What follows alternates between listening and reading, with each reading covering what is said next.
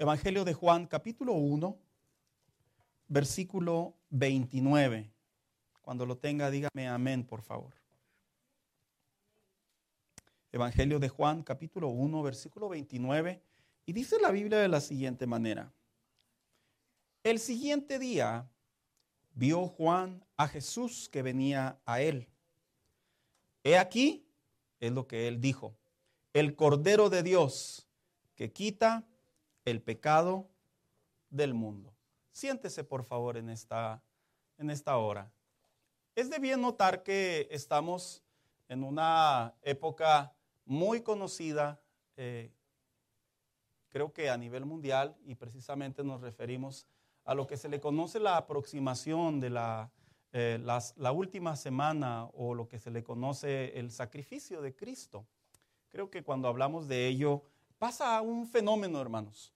Eh, de alguna manera eh, las personas, tal vez ya sea por lo que vemos a nuestro alrededor, porque el calendario lo marca, porque la cultura, la tradición, o por qué no decirlo, las mismas iglesias también lo promovemos. Sucede que las personas tienden a prestar esa atención, a esa cercanía en relación a la comunión con Dios, a la vida en Dios. Y es algo muy bueno. Qué bueno que eh, de alguna manera, una vez más, volvemos a prestar atención qué es lo que Dios le habla al hombre en su día a día. Y para ello, hermano, esta semana yo quisiera iniciar una nueva serie de mensajes que la he titulado eh, Jesús, el verbo de Dios. Eh, creo que hay una canción muy conocida de un hombre llamado, eh, es un poeta, es un trovador en realidad, y me refiero precisamente a Ricardo Arjona. Hace algunos años se hizo una canción muy reconocida de él titulada Jesús qué? Es verbo, no sustantivo. Eh, tuve la oportunidad de ver hace algunos días la entrevista de esa canción, eh, en qué se inspiró él para poder eh, hablar en relación a esa letra, a esa canción. Y llama mucho mi atención que él decía que desde su perspectiva, él observaba que las personas, incluyendo las iglesias, forman un concepto acerca de Dios, que Dios pareciera ser que está ahí, pero no hace nada y él hablaba abiertamente y decía, por un lado pueden ser las iglesias, por otro lado puede ser nuestra manera de pensar. Y sinceramente, su comentario es muy acertado a lo que se observa en muchas de las ocasiones a nuestro alrededor. Cuando se habla del nombre de Dios, del concepto de Dios, de la vida en Dios, es común que de alguna manera, conforme a lo que aprendemos, lo que escuchamos, lo que nos dicen, lo que nos cuentan y aún lo que nos enseñan, vamos formando ese concepto de qué es Dios o quién es Dios en la vida del hombre.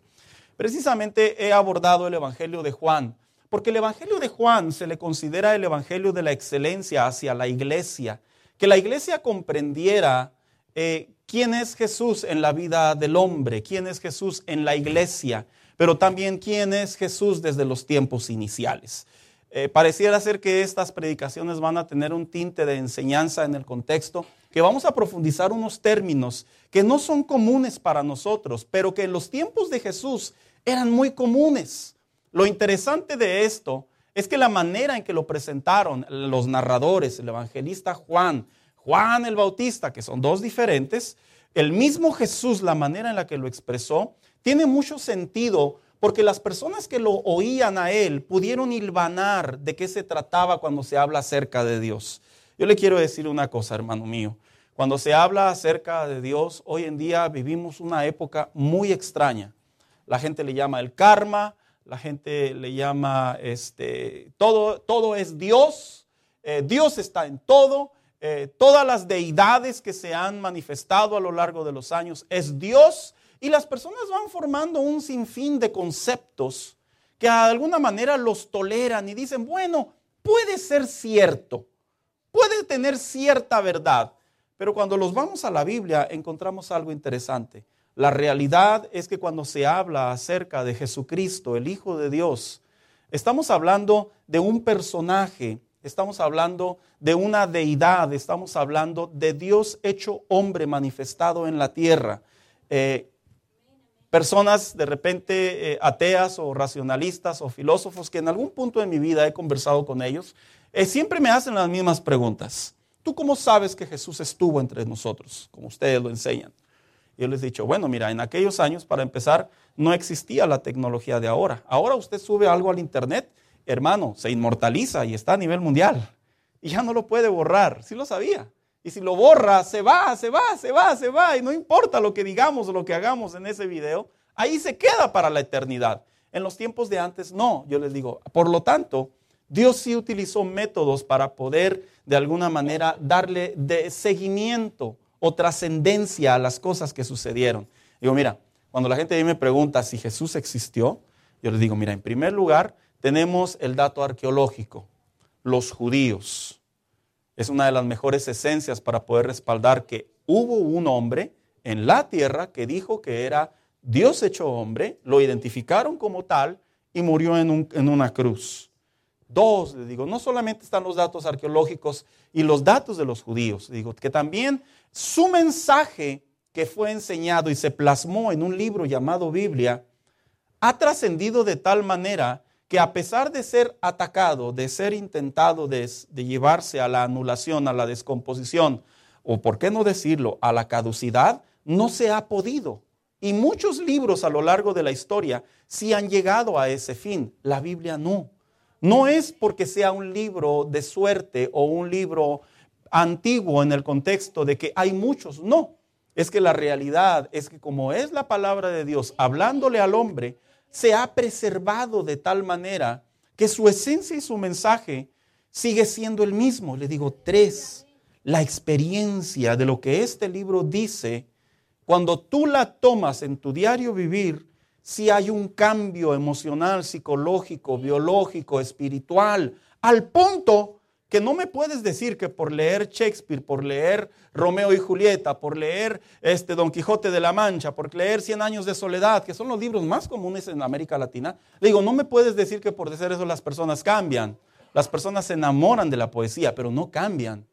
Aún hablando de los, de los términos del racionalismo, del marxismo, y les empiezo a decir, digo, en realidad nada ha trascendido tanto como el mensaje que está en la Biblia en relación a Jesús, a Dios en ella. digo, por lo tanto, cuando una persona se sumerge en las palabras de la Biblia, en el mensaje de Dios, el hombre sí tiene la capacidad para ser cambiado milagrosamente por obra de Dios.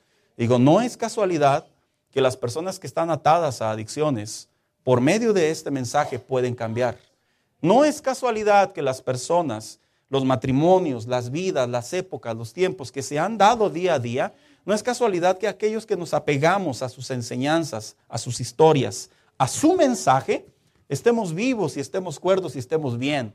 Digo, por tal motivo cuando se habla acerca de Jesús, digo, es sencillo llevarlo a una interpretación. ¿Por qué creemos que Jesús estuvo entre nosotros?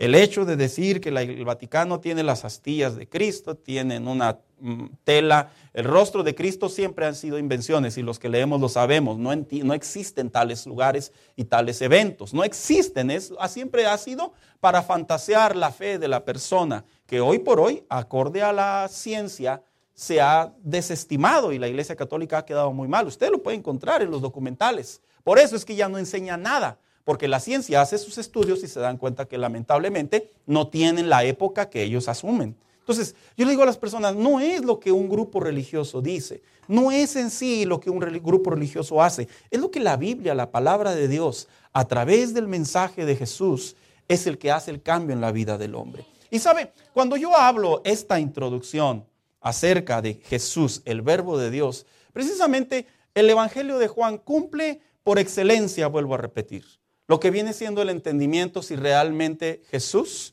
es el verbo de Dios o si realmente Jesús fue un hombre que pasó por la tierra trayendo un buen mensaje. Yo le voy a decir una cosa, a través de esta serie de mensajes, el propósito mío es primeramente para nuestros hermanos en la fe, nos quede en claro que cuando hablamos de ciertas palabras, definiciones en la Biblia, deben de hacer en nosotros una mejor fortaleza sobre nuestra fe y entender mejor qué es lo que la Biblia enseña. Dos, para las personas que por alguna razón tienen esa comunión con Dios, pero no adecuadamente, les pueda funcionar, les pueda dar el entendimiento de que no hay nada mejor que caminar con Dios de manera plena y no de manera religiosa o social o tradicionalista. Y tres, para las personas que por alguna razón están ajenas al término de Jesús, al término de Dios, y saben que alguien murió en una cruz del Calvario, pueda ser presentado por qué murió en una cruz del Calvario y qué es lo que puede hacer en tu vida, como lo ha hecho en algunas de nuestras vidas. Así que para poder primeramente hablar Jesús, el verbo de Dios, en esta ocasión yo le he puesto por mensaje a este mensaje, vaya la redundancia, el Cordero que quita el pecado del mundo. Si leyó usted junto conmigo. De hecho, Juan el Bautista estaba bautizando en el río Jordán, enseña la Biblia. Él vino a presentar el bautismo para arrepentimiento de pecados. Y dice la Biblia que a distancia, usted lee en la, en la Biblia, ahí en Juan 1, dice que a distancia ve a Jesús acercarse a él. Voy a hacer una aclaración. Jesús y Juan el Bautista eran primos en cuestiones carnales, sí eran primos.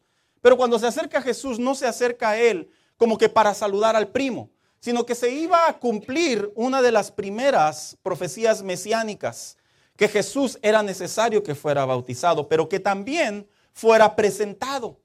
Y cuando leemos el Evangelio de Juan, para poder comprender que el Cordero de Dios es Jesús que quita el pecado del mundo, es necesario primero leer el versículo 1. Fíjese qué interesante. Dice el versículo 1, si usted tiene su Biblia abierta junto conmigo, dice, en el principio era quién? El verbo. Y el verbo era quién? Con Dios. Y el verbo era Dios.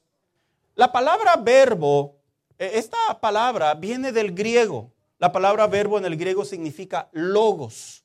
Y la palabra logos, cuando la usó el apóstol Juan, que le presentó a la iglesia y diciéndoles, hay un Dios que vino a la tierra y estuvo entre nosotros, lo que quería transmitir el apóstol Juan eran dos cosas. Que los judíos primeramente entendieran que cuando se hablaba de logos, se estaba hablando de la personificación, de la acción de Dios, que a través de su palabra las cosas sucedían. Y cuando hablamos de ello, estamos hablando de Jesús precisamente. Creemos que Jesús es el Hijo de Dios porque fue enviado por el Padre para venir a habitar entre nosotros y dar, una, y dar su vida por nosotros, pero también era porque los griegos o los filósofos, que eran el otro movimiento muy común en los tiempos de Jesús, cuando se hablaba de la palabra logos en el griego, ellos la interpretaban y la conocían, o más bien dicho, la asociaban como un intermediario, alguien que conectaba entre lo divino y la acción. ¿Qué significa esto? Que básicamente lo que Jesús, lo que Juan estaba enseñando era lo diciendo, yo les quiero hablar que hubo un hombre en la tierra que cuando se presentó entre nosotros era Dios. Era Dios. Hermano mío, mire, las personas generalmente, cuando les decimos Jesús estuvo en la tierra, lo creen porque lo decimos tal vez los pastores o los sacerdotes, porque tal vez lo decimos personas de autoridad religiosa, por así decirlo, pero en realidad, si se les pregunta a ellos a ciencia, ¿tú crees que realmente Jesús estuvo entre nosotros? Normalmente pueden decir, pues yo no lo vi, ¿verdad? Pues yo no sé. Y cuando Juan el, el teólogo, Juan el, apóstol, estaba hablando en esta ocasión él les estaba diciendo a los hombres, ese Jesús que estuvo entre ustedes, que en el capítulo 20 de su mismo libro, ya un capítulo antes de finalizar, les dice, e hizo muchas obras y milagros, y se manifestó la gloria de Dios a través de él. Lo que les estaba diciendo Juan el apóstol básicamente era lo siguiente, si era Dios, si era Jesús hecho hombre en la tierra. ¿Y por qué es tan importante que las personas crean que Jesús vino a la tierra a través obviamente personificado por medio de la palabra logos, Dios en la vida del hombre. ¿Por qué es tan importante? Porque el mismo Evangelio enseña que nadie puede ser hijo de Dios si no reconoce a Jesucristo como el Hijo de Dios. En otras palabras, no importa lo que tú y yo creamos, no importa lo que crean otras personas, si como punto de partida el hombre no identifica y reconoce y acepta, no porque yo lo digo, porque la Biblia lo enseña, no reconoce que Jesús es ese puente entre lo divino y el hombre, su necesidad de Dios, el hombre difícilmente puede tener una relación con Dios. Y cuando dice el apóstol Juan, en el principio era el verbo y la palabra es logos, da a entender Dios desde el principio de la creación le habló al hombre y le habló para que se restaurara nuevamente con él. ¿Sabes?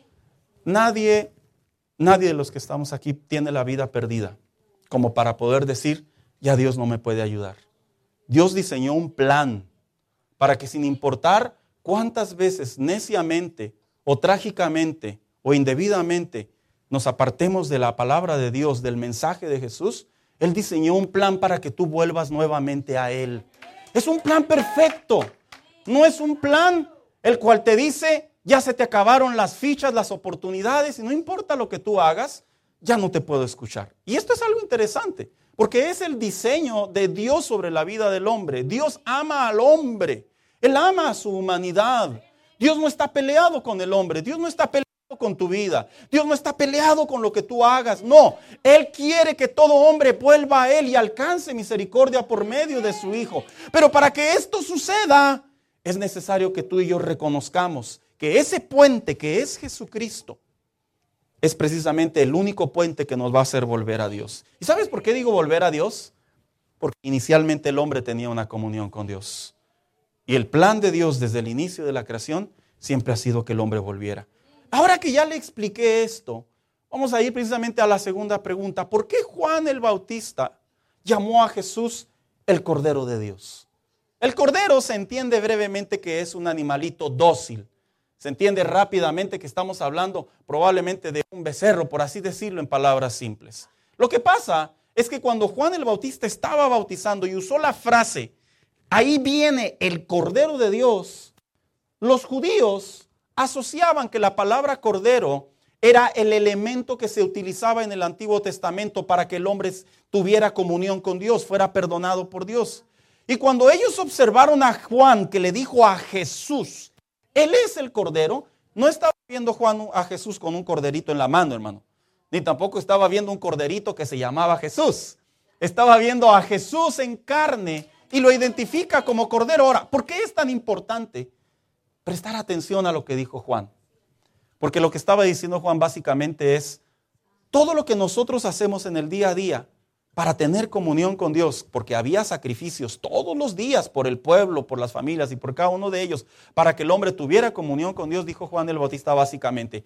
Ahí viene uno que viene enviado por Dios y que él enviado por Dios va a venir a cumplir una misión, va a dar su vida, va a dar su carne, va a dar su sangre. Y cuando eso suceda, automáticamente el hombre vuelve a tener comunión con Dios sin necesidad de hacer sacrificios. Ahora, lo que me llama mucho la atención es lo que dice el versículo 9 del Evangelio de Juan. Fíjese lo que dice, aquella luz verdadera que alumbra a todo hombre venía a este mundo.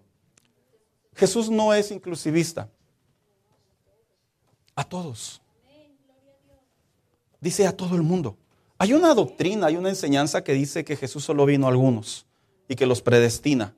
Yo respeto mucho ese pensamiento porque es un pensamiento que ha tenido muchos siglos. Sin embargo, cuando encuentro estos versículos, no puedo dar crédito que Jesús vino a visitar a algunos y a otros no, que los predestinó para que unos fueran salvos. Mira, hay personas que piensan y dicen así, es que he intentado acercarme a Dios, pero pareciera ser como que no encajo en la comunión con Dios. Pareciera ser que eh, no es para mí esto, como si Dios no me hubiera elegido, me hubiera predestinado.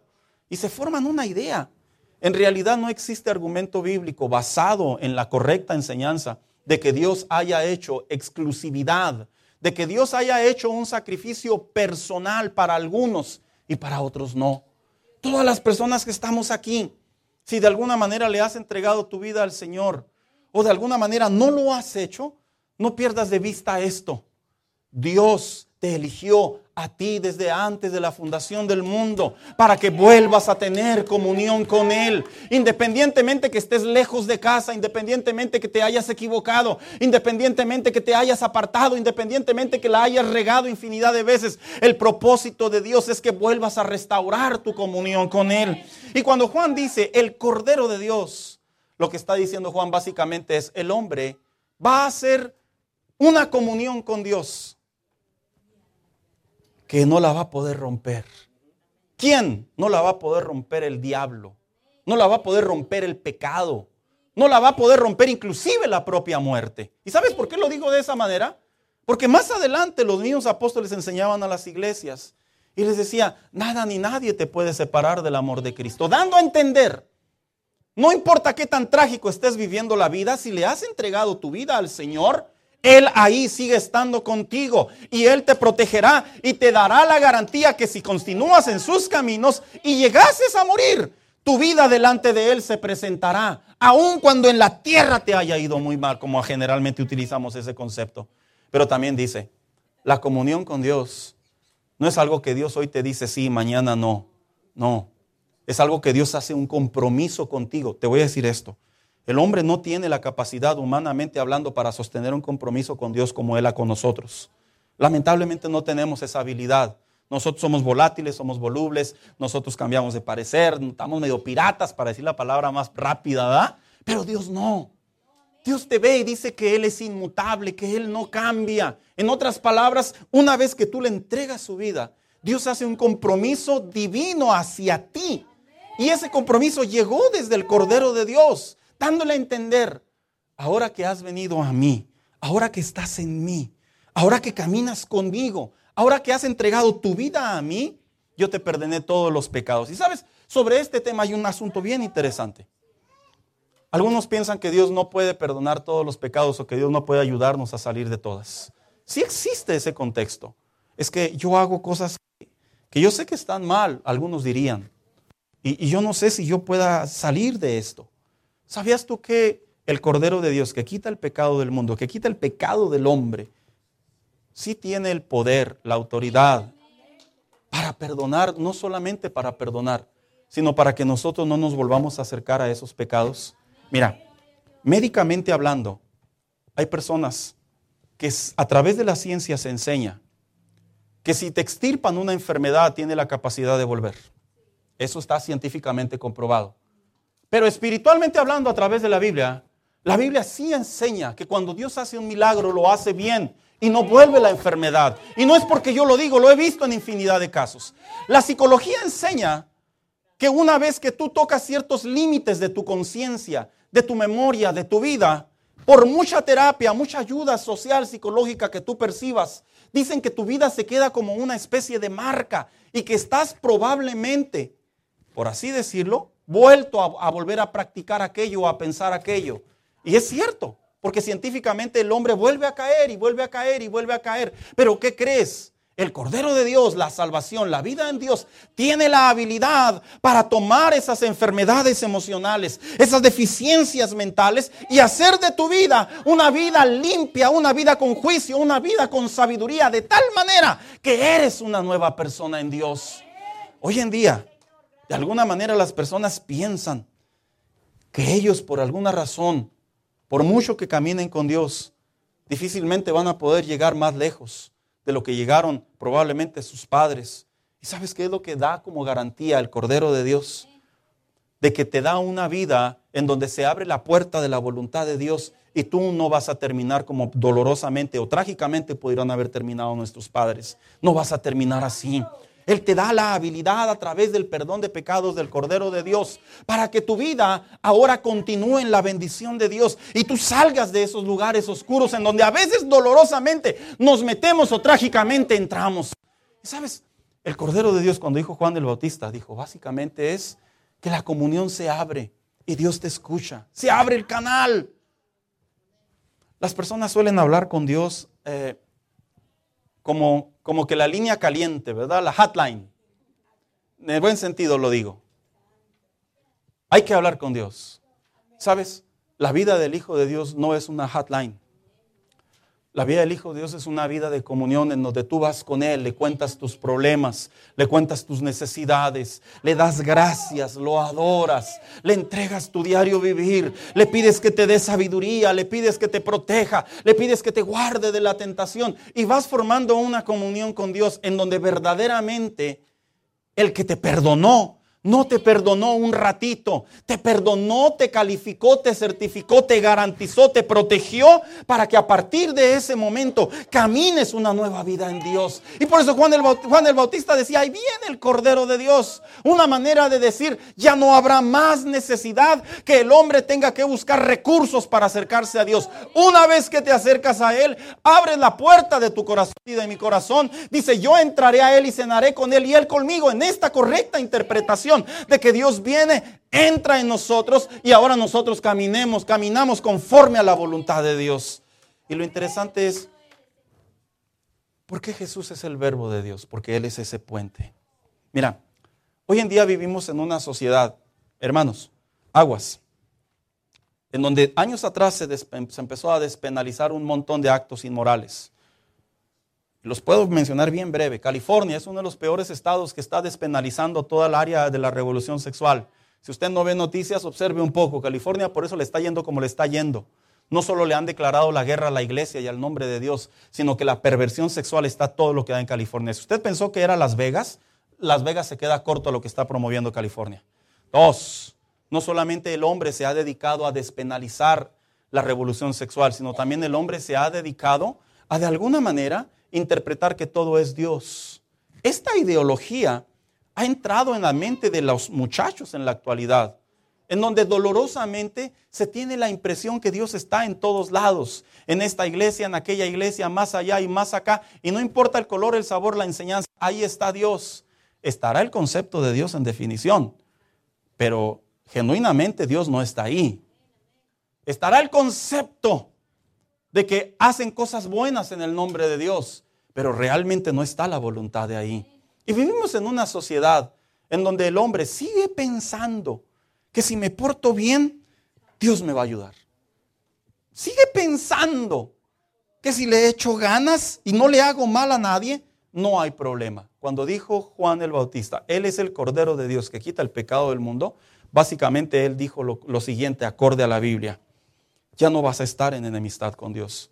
A mí me, causa mucho, en parte, dolor, se lo confieso, cuando las personas me preguntan, eh, ¿qué es ser hijo de Dios? Y yo les tengo que hablar de, ambas, de ambos lados. Y les digo, mira, la Biblia es bien clara. La Biblia enseña que el que no es hijo de Dios es hijo del diablo. La Biblia enseña que el que no está en la luz está en tinieblas. La Biblia enseña que el que no está en la vida eterna camina hacia la condenación eterna. La Biblia enseña que el que no está en la voluntad de Dios está en rebeldía delante de Dios. Como recuerdo y platico esta anécdota bien breve. Hace algunos años, muchos años más bien, me invitaron a predicar a una, a una confraternidad, hermanos, en México, de jóvenes. Y recuerdo que eh, había un grupo considerable, unos 200 jóvenes. Y recuerdo que subí y me entregan el lugar. Y le digo a los muchachos, muchachos, los saludo y todo, les digo, eh, ¿quiénes creen que si Cristo viene en este momento se van al cielo? Y hubo un silencio. Digo, ¿cuántos son salvos? Y luego todos gritaban, ah". ya ve cómo somos los cristianos de eufóricos. Y les volvió a preguntar, ¿y cuántos verdaderamente si Cristo viene en este momento se van al cielo? Y hubo un silencio rotundo, hermanos. No es broma, era una confraternidad en donde básicamente eran jóvenes de iglesias cristianas. Y recuerdo que hice lo siguiente. Me fui sección por sección en la iglesia. Literalmente me bajé. No prediqué. Me bajé y les dije a este grupo que está aquí. ¿Tú crees que te vas a ir al cielo si Cristo viene en este momento? Levanta la mano. No le voy a hacer tan larga la historia.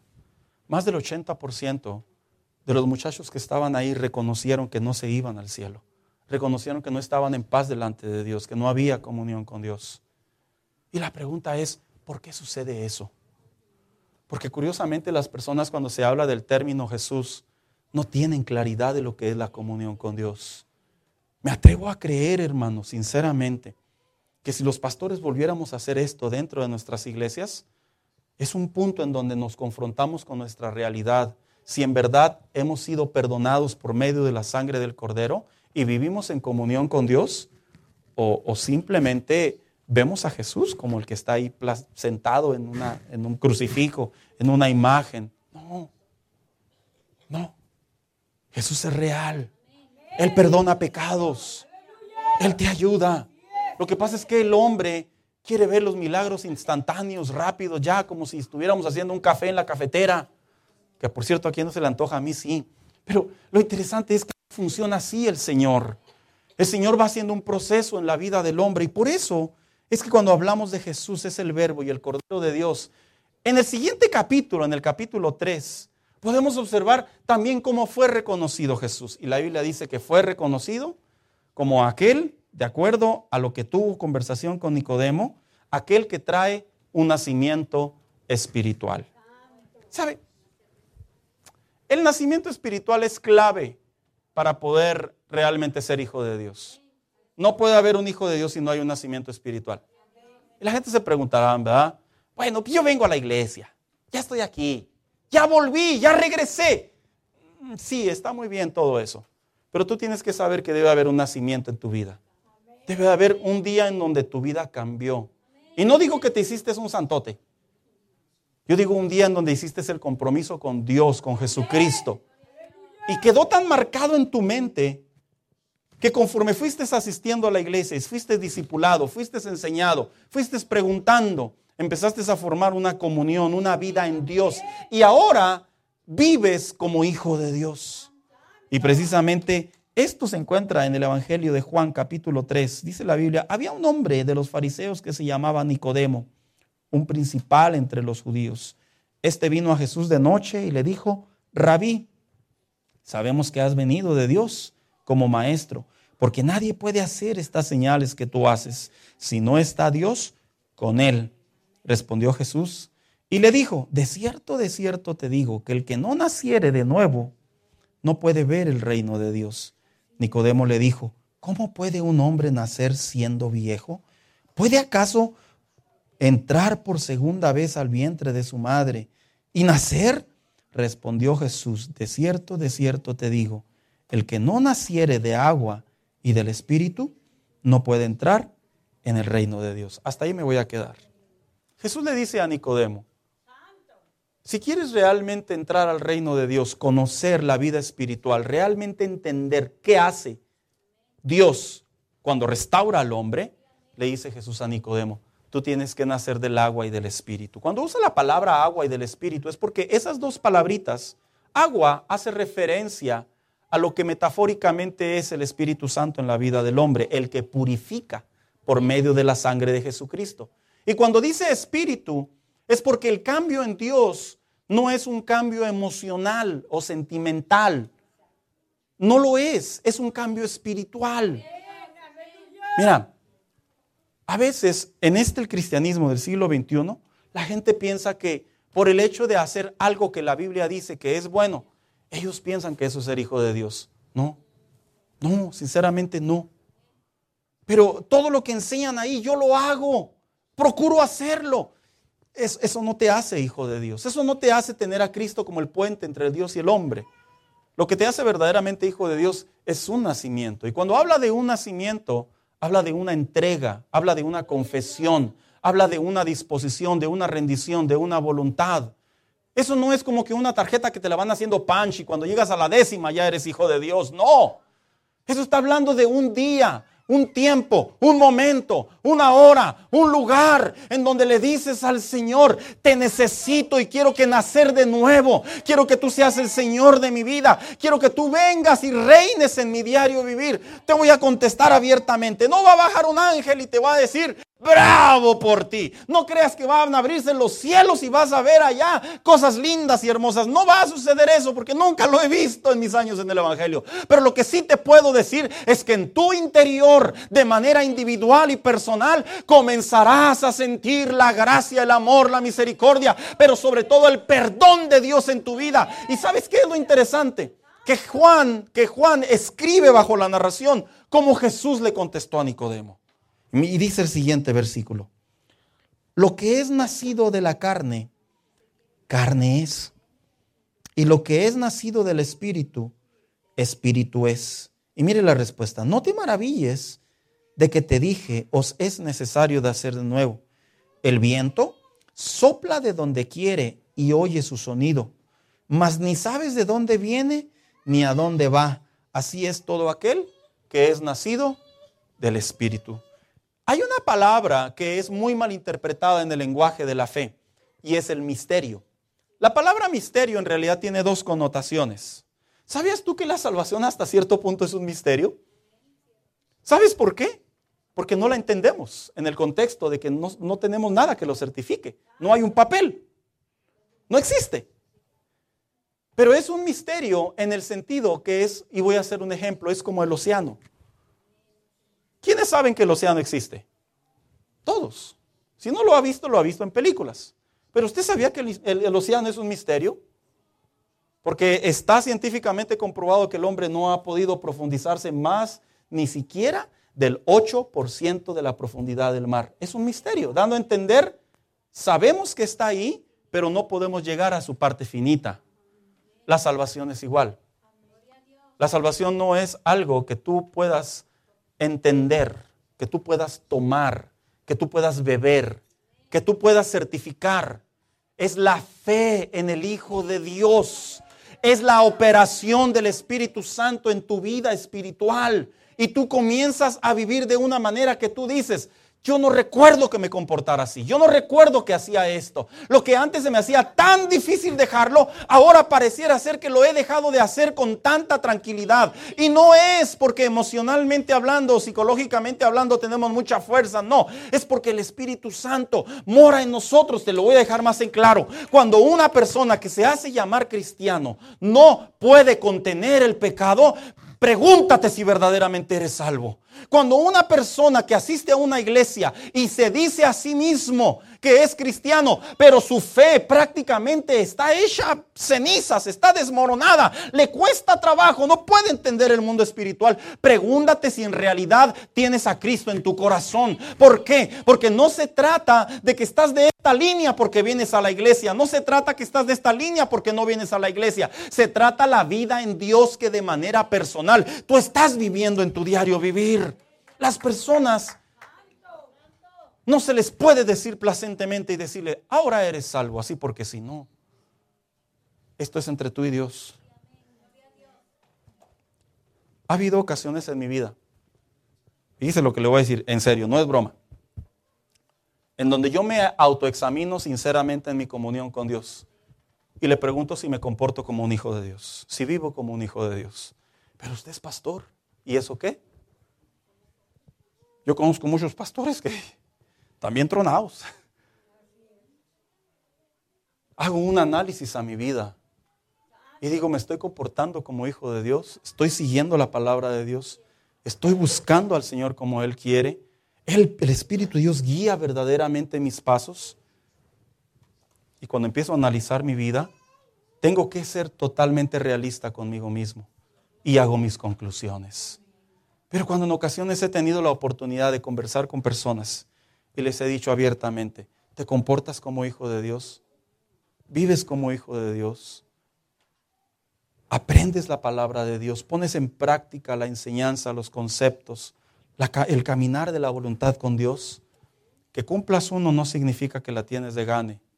En realidad es una comunión diaria. Es como el matrimonio el hecho que tú y yo llevemos dinero a casa, eso no nos hace hombres y mujeres casadas, o papás o mamás. No, es un complemento. Es una integridad, es un compromiso, es una vida diaria. Sinceramente, hermano, Nicodemo, él pensaba que era un volver a nacer. Y Jesús estaba hablando de un interior, un interior, algo que nace. Yo sí le pregunto en esta tarde, muy respetuosamente a cada uno de los que estamos aquí, ¿has tenido ese nacimiento? ¿Lo recuerdas? ¿Ese nacimiento te cambió la vida? ¿O solamente fue un ratito y posteriormente volviste a las andadas de antes? Ese nacimiento verdaderamente cuando se ora cuando se ora a Dios, cuando se, se siente la presencia de Dios, realmente es Dios y no son nuestras emociones. Esa manera de autoexaminarnos es la que realmente nos ayuda a entender si Jesús es Dios. Realmente nos ayuda a entender. Porque el pecado en la vida del hombre es una batalla de la vida diaria. Pero el pecado, el que ata al hombre, eso ya no es un pecado de la vida diaria. Esa es una conducta de una persona que no ha sido restaurada, salvada en una nueva naturaleza en Hijo de Dios. Vente, hija. ¿Quién es Jesús? Para muchos, Jesús ha dejado de ser Dios. Lo digo con mucho respeto y lo puedo, lo puedo explicar sin ningún problema. Jesús ya simplemente es una esencia una imagen una memoria, pero no una vida diaria. Es simplemente, no es un logos, como se lo, se lo enseñó Juan a la iglesia. Dijo, Él es el puente, Él es el instrumento que te lleva a Dios. No solo te lleva para salvación, te lleva para comunión y un día te lleva para redención allá en las moradas celestiales.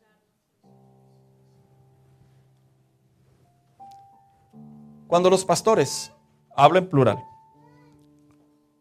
predicamos y enseñamos, nuestra mayor preocupación, ¿sabes cuál es? Que verdaderamente las personas sean salvas. Es la verdad, hermano. No, no, es el hecho de que la iglesia se llene o que las personas vengan y no falten. Es sano, es bueno. Es el hecho de que las personas verdaderamente estén en comunión con Dios, en su vida en Dios, su nueva vida en Dios. Porque de nada ayuda enseñar y enseñar y enseñar lo que la Biblia dice si para ellos Jesús no es Dios, no hay una comunión con Dios. No trae mucha ayuda, es muy bajo el entendimiento. Hay una parte psicológica que a mí me llama mucho la atención. Dicen que hay personas que cuando tienen 10 problemas, por así decirlo, muchos suelen solucionar ¿cuál? El más fácil. ¿Sí lo ha visto? Todos lo hemos vivido en algún momento de nuestra vida. Pero también dice la psicología que hay otra parte del grupo de personas que generalmente suelen solucionar el más urgente. Pero que hay otra parte en la psicología que hay personas que cuando tienen problemas solucionan el más importante, el más sencillo, el más urgente y el más importante. Y se dice que sobre esa clasificación, en realidad así es como definen su vida. De hecho, yo como recuerdo cuando yo hacía los exámenes en la escuela, veía las preguntas y sudaba, hermanos, como ahorita. Y decía, ¿cuál es primero? Y yo experimenté que cuando hacía las más fáciles me atoraba con las más difíciles. Y mucho más con las más importantes. Yo lo experimenté. Pero también experimenté que las que respondía de mayor urgencia, porque no quería que se me olvidaran, cuando llegaba inclusive hasta las más sencillas, ya no las comprendía con claridad. Y comprendía algo. Esta es una experiencia personal que está inclusive datado en la psicología que cuando le das prioridad a lo más importante, se te abre el entendimiento para poder contestar lo que le sigue. Porque ya tomaste lo que verdaderamente importa y lo demás viene como consecuencia. En la vida cristiana, muchas personas quieren resolver su relación en Dios quitándose poquito a poquito los pecados. Ya no voy a ser tan mentiroso. Ya no me voy a portar tan mal. Otros se quitan los pecados más urgentes los que los están dañando, los que los están consumiendo, los que están afectando a otras personas. Pero te voy a decir una cosa, el pecado, la necesidad o la urgencia lo que verdaderamente hace el cambio en la vida en Dios es lo más importante, es entregarle la vida al Señor, porque a partir de ahí las cosas van a cambiar y van a ser diferentes. A partir de ahí vas a pensar diferente, vas a escuchar una voz que es el Espíritu Santo que te va a ayudar, vas a recibir fuerzas para caminar con Dios y verdaderamente la vida en Dios es es como la escritura lo enseña, es sobrellevadera, en avante, continúa. Hoy en día las personas entran y salen de nuestras iglesias con una facilidad. Es porque se van por los pecados más sencillos. A decir cuál es el pecado más importante. No tener a Dios en tu diario vivir. Es el pecado más importante. Mire, en esta noche, en esta tarde, perdón, yo quiero, quiero hacer una invitación muy particular, sinceramente. Y, lo voy a predisponer, tajantemente se lo voy a decir. Generalmente las personas cuando se les invita a entregarle su vida al Señor, yo he observado que las personas como cualquier otro evento, eh, algunos de ellos sienten pena porque visitan las iglesias o son inclusive congregantes de las iglesias, o porque los ve sus hijos, o porque los ven sus papás, o porque los ve una amistad, o porque inclusive hasta tienen años en las iglesias. Yo los he visto y sienten esa pena, esa vergüenza. Yo te voy a decir una cosa, esa pena y esa vergüenza sobre esa predisposición no puede ser más grande que la importancia de llevarte a Cristo en tu corazón en esta hora. Otros lo hacen pensando que, bueno, allá en mi casa yo me rindo delante de Dios. ¿Cómo tengo memoria de esos escenarios? Allá en mi casa yo le pido perdón a Dios. Está bien. Espero sinceramente y lo puedas hacer. Y lo digo en el buen plano. Espero sinceramente y lo puedas hacer. Hay otros que dicen, bueno, es que eh, después, ahorita, ahorita no estoy preparado. ¿Cómo escucho esa frase? No estoy preparado. Yo me quedo así, preparado. ¿Preparado para qué? ¿Para morir? ¿Para vivir? ¿Para, ¿para qué? Dice la carta a los hebreos, el día de salvación es hoy. Dando a entender que cada vez que la palabra de Dios es leída, es el mejor momento para venir a Cristo. Por muchos años se vendió un evangelio que las personas que vienen a, Dios tienen que venir de la drogadicción, de los casi divorcios, de, de las adicciones, de casi muerto. Y así se vendió el evangelio por muchos años. No digo que estaba mal, pero estaba incompleto. Yo te voy a decir una cosa y te lo recuerdo. Si tu vida delante de Dios no es como un hijo de Dios, no le has entregado tu vida al Señor, no lees la Biblia, no tienes comunión con Dios, te pregunto muy respetuosamente, ¿crees que eres hijo de Dios? Muy respetuosamente te pregunto, va mi pregunta de aquí para allá, ¿crees en realidad que eres hijo de Dios? Mi respuesta a través de la Biblia es muy simple, la respuesta es no, no lo eres. Te lo puedo asegurar que no lo eres. ¿Y usted quién es para pensar por mí, pastor? Yo no soy nadie para pensar por ti, yo te estoy hablando conforme a la Biblia cómo se comporta un hijo de Dios, cómo se le entrega la vida al Señor y cómo se vive en comunión con Dios de ahí en adelante. Si por alguna razón, tiempo atrás, has descuidado tu relación con Dios y tu relación con Dios ahorita es una sequía, es árida, vaya, es, es relativa. Yo no te voy a decir, ya no eres hijo de Dios, no puedo juzgar esa parte, pero sí te puedo decir que estás tibio o estás frío en tu relación con Dios y posterior a ello sigue la apostasía, sigue el negar, sigue el apartarse deliberadamente, pecar voluntariamente y automáticamente apartarte de la gracia. Eso te lo puedo enseñar sin ningún problema. Y eso es un peligro muy grave, porque si se piensa que cada culto es una oportunidad, no siempre. El día de salvación es hoy, el día de arrepentimiento es hoy, el día de restauración es hoy. Y yo quiero basar esta invitación muy respetuosamente, muy amablemente, pero muy urgentemente a esos corazones que necesitan verdaderamente restaurarse con Dios. De decir, necesito volver a mi vida en Dios. Necesito volver a mi comunión con Dios. Pero también a esas personas que han pensado que son salvos, pero en realidad no lo son eh, preocúpate definitivamente. Preocúpate y vuelve tu corazón a Dios. Esas son las invitaciones principales que quiero abrir. Quiero pedirle un favor, póngase de pie.